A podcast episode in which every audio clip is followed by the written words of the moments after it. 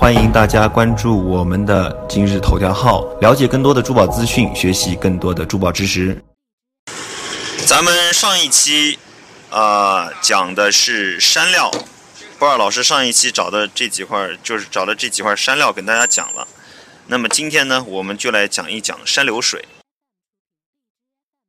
呃，博尔老师经常说啊，就是说这个只听理论或者是只看书本不看实物是不行的。上一期咱们讲了这个山料，如果没有看过上一期的朋友，欢迎关注我们的这个今日头条号，或者是加我的个人微信，然后关注之前的精彩内容，然后也欢迎大家跟我互动啊，多多提问，任何有关珠宝玉石方面的这个呃知识什么的，我们都可以一起来讨论。好了，今天废话不多说，讲和田玉的山流水。什么叫山流水？山料崩塌到河里，就是比如说通泥石流啊，或者是山体滑坡呀，或者是地震啊，各种原因，山料崩落到水里，然后在河流的这个中上游，呃以上，然后采集到的这种，就是怎么说呢？这个表面已经比较。相对光滑、相对平整平滑，没有这种很毛躁感觉的这种这种玉料呢？这种玉料就叫山流水。这块是一块非常好的山流水，因为马上已已经切开了，这个面是切开的面哈，这个面是切面。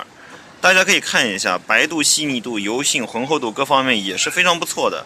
这块料子是以这个面是切面，是被切开的，然后马上要打镯子，所以之前用这个油性笔画的有红线。这个红色不是和田玉上的本色哈，这个红色是笔画上去的。马上要开一只手镯，我们看一下它的这个表面表皮，表皮已经很润了，已经很细腻了。但是它这个毛孔啊，我们经常说这个毛孔不成形。什么叫毛孔呢？就是籽料表面上那种类似于人体肌肤上毛孔的那种肌理啊。这个内容我会在下一期里面讲的呃细一点，欢迎大家关注下一期的内容哈。我们这期先讲山流水。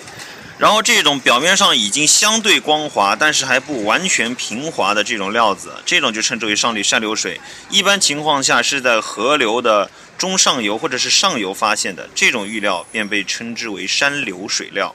这就叫山流水哈。大家可以看一下它这个表面特征，表面上的这种肌理、这种质感哈。大家可以看一下，这个就叫这个就算山流水。学习珠宝知识啊。咱这花的可是真金白银来玩收藏啊，一定得看实物，不能说只看图片或者是只学理论知识，一定得看实物。要看实物呢，那最好还是多看看波尔老师的视频哈。这个地方打个广告，啊，波尔老师一定会找最多的这个实物来给大家看，然后跟大家交流分享。所以说到这里呢，还是那句话，欢迎大家加我们的今日头条号，然后或者是加我的个人微信号，跟我多多互动。啊，交流珠宝方面的知识。今天山流水先讲到这里，下一期我们来讲籽料。下一期我们来讲籽料啊！欢迎大家关注我们的今日头条号，了解更多的珠宝资讯，学习更多的珠宝知识。